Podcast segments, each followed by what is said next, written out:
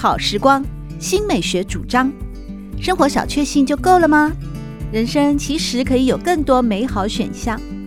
文学奖得主、专栏作家、资深媒体人朱国珍在《真正好时光》节目里与您分享美好生活。让我们打开心灵的扉页，享受真正好时光。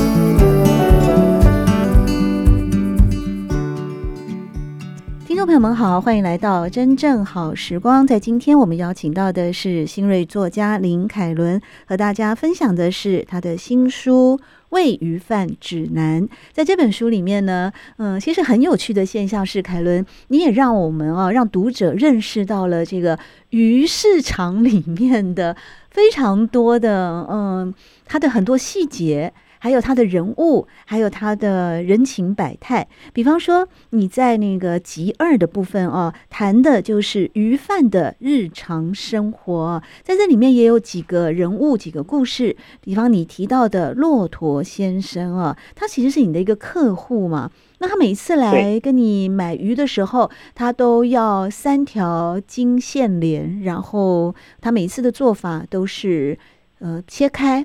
然后用盐巴稍微煎一煎，为什么这个客人会让你印象特别深刻，而为他还写了一篇文章？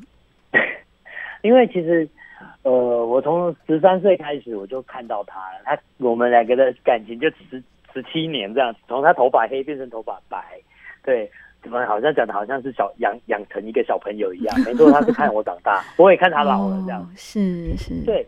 为什么特别写他？他其实是一个年代的快要消逝的人了，嗯嗯、因为他是我阿公那个年代的人。那个年代的人，鱼最重要的是，在我阿公那年代，呃，鱼过来就是鲜鱼过来，第一件事情就是洗开，就是抹盐，让它去保鲜、脱水、保鲜这样子。你说活的到这个活的鱼吗？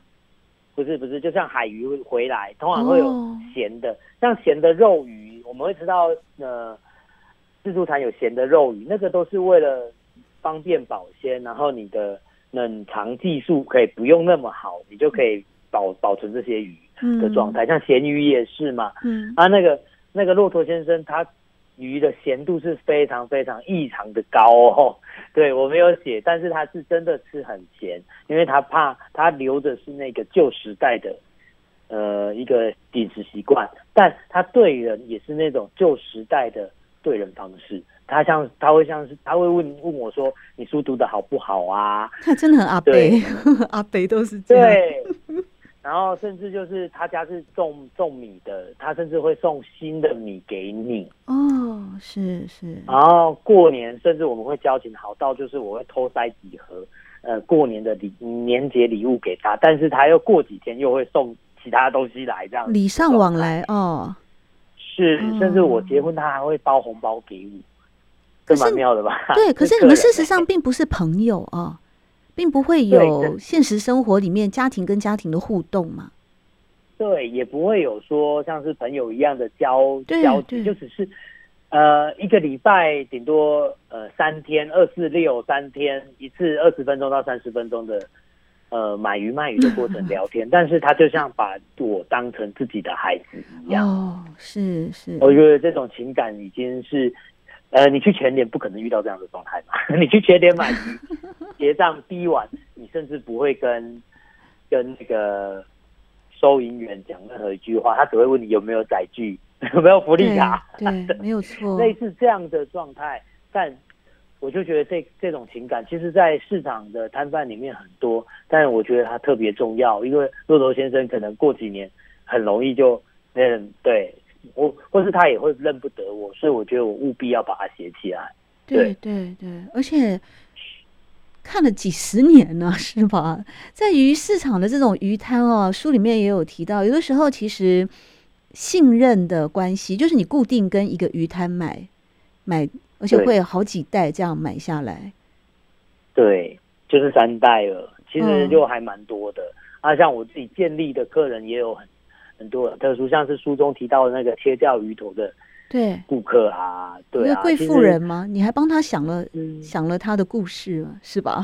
对，那是那是他真的故事，就是说他为什么要切钓鱼？哦，因为他要照顾公公，嗯，对他公公要抗癌，然后他跟我讲说，那我问他说，你到底要，你为什么你自己不吃那些鱼头跟鱼腹呢？嗯嗯、煮成汤也好啊，你自己喝也好啊。他就说他吃素，他说为什么要吃素还来吃素？你还来买鱼，这很奇怪这样子。对我那时候就是这样直接回答，他说为了还愿，我就觉得哇，这个蛮妙的，我就觉得。是是似乎要把它剪下来了，对。他也买了十几年了吗？他买大概我接班大概是从二十四、二十五岁接到三十岁，所以大概六年。嗯、我刚刚进刚做菜市场接鱼摊的时候，就是整个变成我主事的时候，他才来开始买鱼这样子。对对。当你知道了这个故事以后啊，你会不会心里面有时候嗯会去想，只要这个。太太来买鱼，就代表他阿公他的公公还活着吗？有一天他不来买鱼的时候，那他就当然，对你有想过吗？有有有，其实身为一个市场鱼贩，其实最重要的是我们的眼睛，嗯、我们都是看看人的习性。像有时候像是小孩，呃，国珍老师一定知道，就是呃，小孩子如果读外面六日就会回来，通常鱼会买特别多。嗯然后我们就会，就如果有一天突然六日买的比较少，不买鱼，我就会问说儿子怎么了，或是女儿怎么，通常就会就会这种日常生活的对话，要么期中考，要么期末考，所以我就会知道期中、期末考的时候，那个礼拜语要少背一点。有些甚至是出国念书，或是说去外地了，嗯、或者回来了，嗯、这都有差别的。我们都会在这些很细微的地方去发现一些人人的生活的蛛丝马迹，这样子。对，刚才提到这个家庭。吃饭的时候啊，像你们家就是大部分吃鱼哦。但对我来说，因为我真的很不会买鱼，所以这本书也让我大开眼界哈。包括你阿公去教你认识正仓、灰仓什么，怎么仓鱼还有那么多种？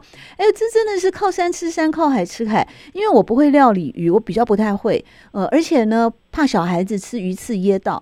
第三点就是因为我常常逛菜市场，我很喜欢逛菜市场，但是我不太知道有哪一家菜市场的鱼贩是我可以信任的。哦，我买过，大部分都可以信任吧？真的吗？因为我买过啊，那个老板就跟我讲说有多新鲜、多好吃，又特别贵。后来我回家以后啊。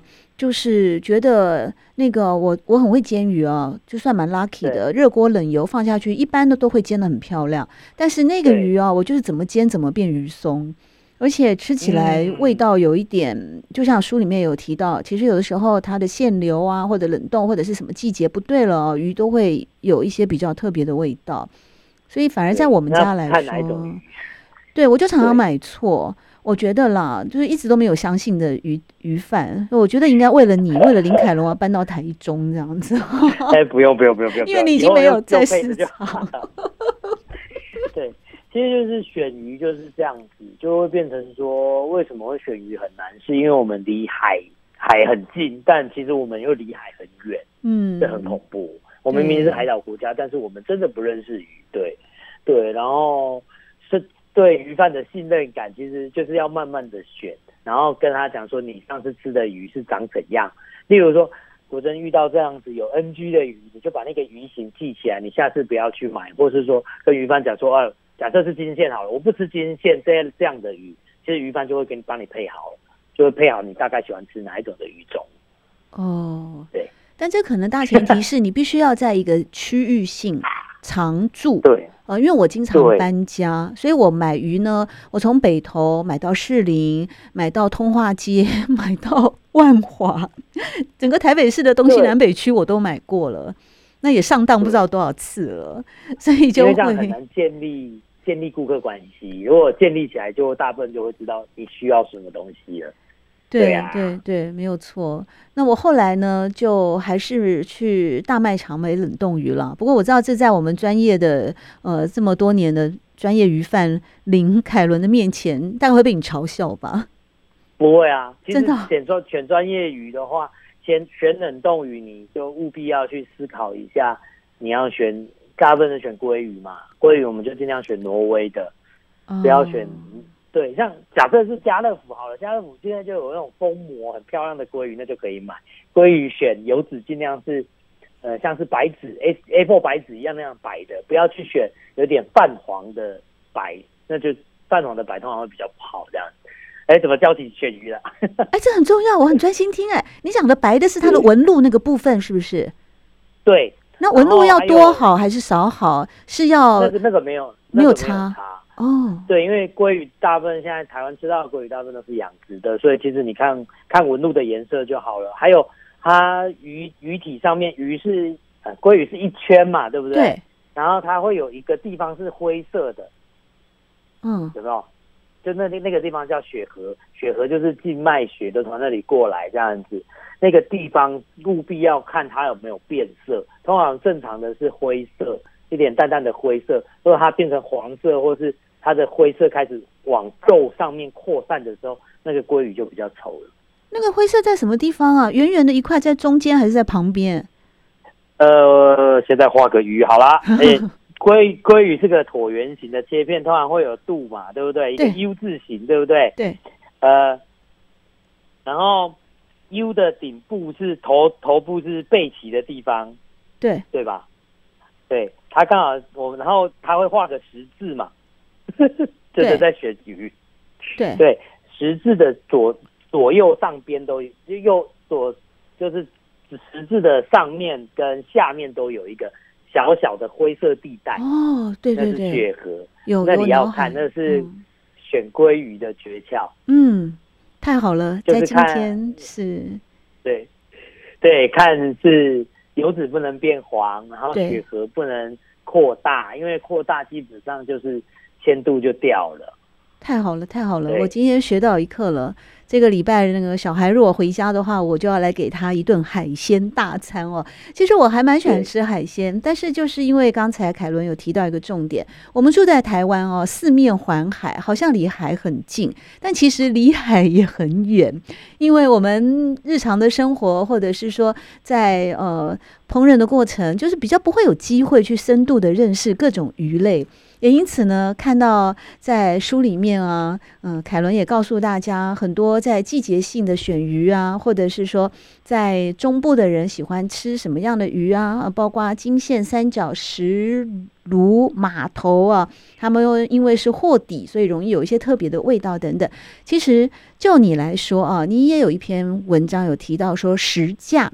你身为鱼贩是很少出去吃海鲜的，一方面怕不新鲜，你看连你自己都会怕不新鲜，何况我们这些非鱼贩。另外一个就是价格，你都知道有多少，这也是我们消费者，我们这种啊非鱼贩的人也常常会担心。至少就我而言，常常在一些什么海港啊、现捞啊在卖，他都没有写价钱的，所以那个喊价有时候你都不知道到底那个真相。你这时候又必须嗯就会。犹豫，一犹豫呢，当然就越去消费了，因为连你自己鱼贩，你都会有这些考量跟顾虑啊。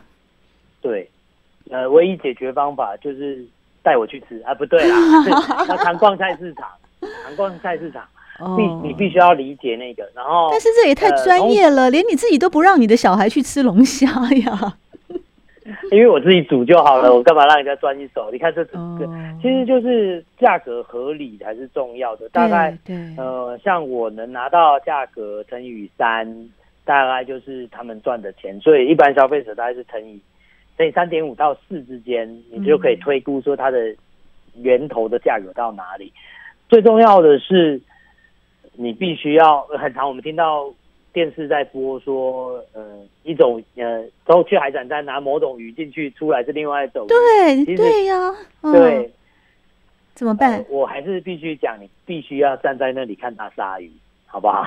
那、哦、你你你多一点点盯紧，人家就会对你小对对你贴心一点，或者小心一点这样子。哦、可是这这些事情其实是不应该出现的。对呀、啊，我们必须。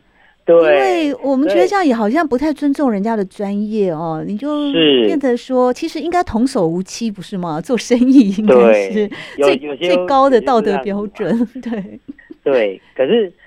然后，反而，然后我们必须同时又要来要求我们自己一件事情，是对这些点菜的人，其实我们就不要不懂装懂。像有些人就 就真的是会不懂装懂啊，就他不懂装懂。你遇到这种客人，你会不会觉得很好笑啊？如果来跟你买鱼的人哦，不懂也装很懂的。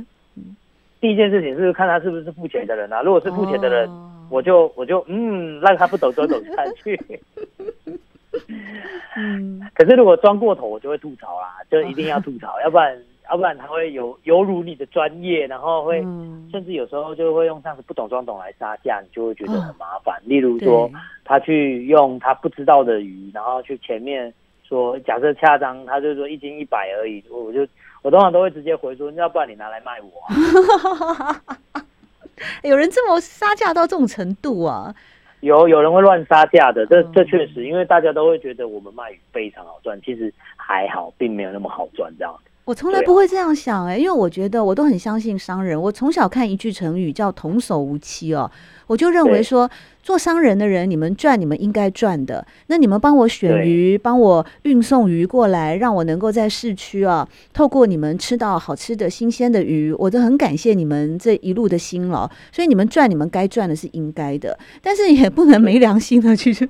剥削我这个，所以你觉得对？就是你知道，有时候就就是我们呃买家跟卖家的这种信任关系哦，我觉得呃是蛮需要智慧的哦。那就当然就像你们家三代这样，就会建立一个彼此信任的关系。但是对我而言，即便我是买方哦，但是我仍然会很相信，相信你们卖菜的也好，卖鱼的也好，都是。赚你们该赚的，然后呃，本着良心来赚钱。那我也因为这样想，所以我就常常买到很丑又很贵的高丽菜。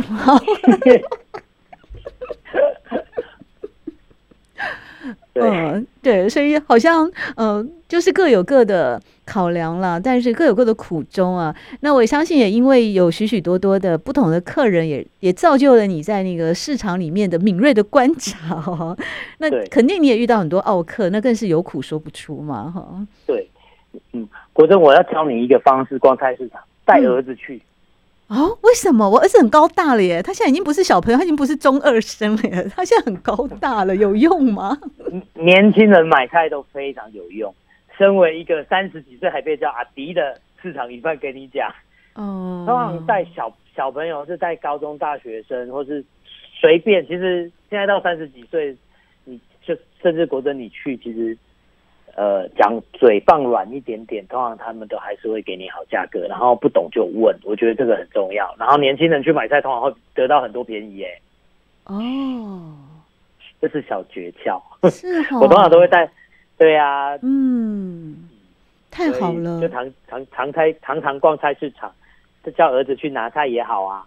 对，他会帮我，这让我想起来有一次的经验哦。我带着他去菜市场买水果，那那那个水果啊，呃，它就有很多一篮一篮，可能稍微有点瑕疵啊，或怎么样，就比较便宜。那我觉得比较容易挑啦。我看一看啊，一篮一百哦，八颗苹果，好，那就来挑了。柳丁呢，挑挑挑，那也称好了。哎，那木瓜也很漂亮啊，那也来个几颗。然后噼里啪啦的就买了很多，尤其柳丁哦，那个季节我很喜欢吃。对，那因为我儿子在旁边哦。然后后来呢，呃，老板就问我说，呃，他就说，你买那么多，你拿得动吗？我说可以啊，我儿子在旁边帮我提。哇，他一看到有猛男在旁边哦，因为小孩子长很高大，他说，哎，那你再多买一点嘛，反正他提。那有人帮你提，啊、那你再多买一点，不够不够，继续拿这样子。对，也是很有趣的，在那个市场啊看到的那一些呃互动啊或人生百态，在我鱼贩指南里面，其实你也有写到很多，我认为你的观察很入围。比方你写到了一个女人鱼摊哦，你在那个引言部分就说，看着女人鱼摊的阿娥姐和她带领的女子军团，我知道伟大的市场女人背后一定有个软烂的男人哈，这这会不会太戏剧化了？为什么会有这样的引言出现呢？因为其实我在从小就是在市场长大嘛，嗯，然后通常也会有一种一种摊贩，就是只有一个女性站在摊位前面，然后你永远都看不到那后面那个男主人去哪里。什么时候看到快收摊的醉醺醺出现，或者是快收摊的，就是要来跟你拿钱这样子，经常遇到的，嗯，然后就会觉得，真的是不是市场的女人，只要一坚强起来，后面就有一个软烂的男人。确实，因为。市长每天收钱，其实要花钱很方便。你要去赌，要我们家也有嘛，就是赌瘾就染上了，或者是要去喝，非常喜欢喝酒，然后你管不着，然后有人在赚钱就好了。嗯、这个状态非常多。阿娥姐也是像这样的状态，她是累积了很多的姐妹一起过来这样子，然后一起做一个女人鱼摊，然后大家可能会很难想象这个女人鱼摊的形象。其实我们只要走出家门去找一间越南料理店，然后你就可以看到那个形态，就其实像是这样子。像 因为越南料理店，或是说很多印度印度料理店也是啊，咖喱饭、嗯、印度咖喱的那种专门的，通常他们都会找同乡的来做。然后，嗯，从男性比较像台湾的异男比较少有这种一起做的状态，而女性反而很多这种一起做一件事情，然后向心力非常够的状态，我就觉得非常的有趣，所以我就写下来了。哇，所以真的是有情有义的姐妹淘哦，可以彼此的扶持，彼此的帮助。对，嗯哼，所以那句话呀，呃，我的有一些朋友很喜欢用“女人何苦为难女人”哦，这句话在这本书里面，或者是在鱼市场哦，基本上是完全不成立的哦。不过呢，在鱼市有许多的搬运工啊，嗯，凯伦你在书里面也有提到啊，特别是在尿尿树里面有提到了几个，呃，在鱼市场里面的一些工作人员，你说他们有各种模样，呃，有像顺仔这样的一个可能外形啊，说话又口急啊，呃，然后。不太好找工作的人，也有书读不多的，还有一些是读书，早上还有其他工作来兼差的。最多的是中老年的失业者，这个情况确实是在鱼市场里面最普遍的现象吗？是因为鱼市场的搬运工，第一件事情不用学历，他也不看年龄，你只要出劳力就好。嗯呃，然后一天的工作时间大概六个小时到八个小时之间，就是早上凌晨两点开始到。早上七八点这个状态，呃，薪水其实是蛮高的，所以就会很多失业人士就是找不到工作的人来做这样子。然后它又是一个很简单的工作类型，然后然后大家都直直来直往这样子的状态。所以其实搬运工其实看到很多人生百态，有些有些人会跟你讲说，他年轻的时候赚的比比卖鱼还多，还问说你为什么要来卖鱼？这样子的状态也有啊，所以。其实搬运工的故事其实蛮有趣的，对啊，对对，确实有各式各样的哦，在我们的生活周围，或者是在鱼市场里面，而林凯伦呢，用他非常敏感的、感受性比较强的这个内心的柔软的质地，去看到了人生百态，而完成了一篇一篇动人的文章，结集在他的第一本书《喂鱼饭指南》里面。不过呢，在最后，我还是很好奇啊，因为林凯伦，你毕竟是呃得奖的时候，首先是在二零二零年以小说这个文类获得了林荣三文学奖的首奖，所以你的小说呢，你的未来的写作计划呢，你的小说什么时候才会有结集，然后更加精彩生动的呈现在读者面前呢？呃，小说预估明年初，然后明年底应该还会再一本散文，就是。基本上是小说、散文、小说、散文这样子出场。你有这么多写不完的故事吗？可以啊，可以啊。你还没写完就对了，因为你有二十七年的时间是在鱼市场里面。对，然后下一篇就不是在写鱼市了。对，我大概现在写作计划大概应该可可以拍个三到五年之间的完整的写作计划这样子。都写哪些素材呢？像有写台湾的走私渔业啊，然后像是有写餐厅餐厅里面的厨师的样貌，然后有写我最一开始在市场的看到的人生等等，这样的我都还可以写，对，都还没写到家族书写啦。哦，对呀、啊，这样听起来太精彩。所以《喂鱼饭指南》只是你的第一篇概论或通论吗？对，应该是说，确实大家好像都可以看到。有一些这些写作计划的一两篇章在里面，确实是要跟跟大家介绍。哎，这是我的呃散文的概论，是这样子 的状态，是非常期待啊，能够继续看到新锐作家林凯伦一篇接着一篇动人的文章以及结集出版。在今天我们的真正好时光邀请到的是林凯伦，和大家分享他的第一本书《喂鱼饭指南》。谢谢凯伦。谢谢国珍，谢谢听众。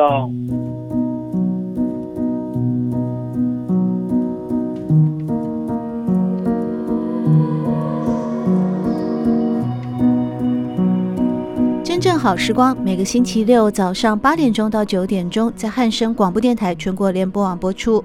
节目在广播频道播出之后，也会上传到汉声广播电台的官网。在官网当中，您可以在经典回放的单元里搜寻“真正好时光”，随时收听到国珍为各位制作的精彩内容。喜欢朱国珍制作主持的《真正好时光》，欢迎您订阅、分享或留言，随时保持互动，一起共享美好生活。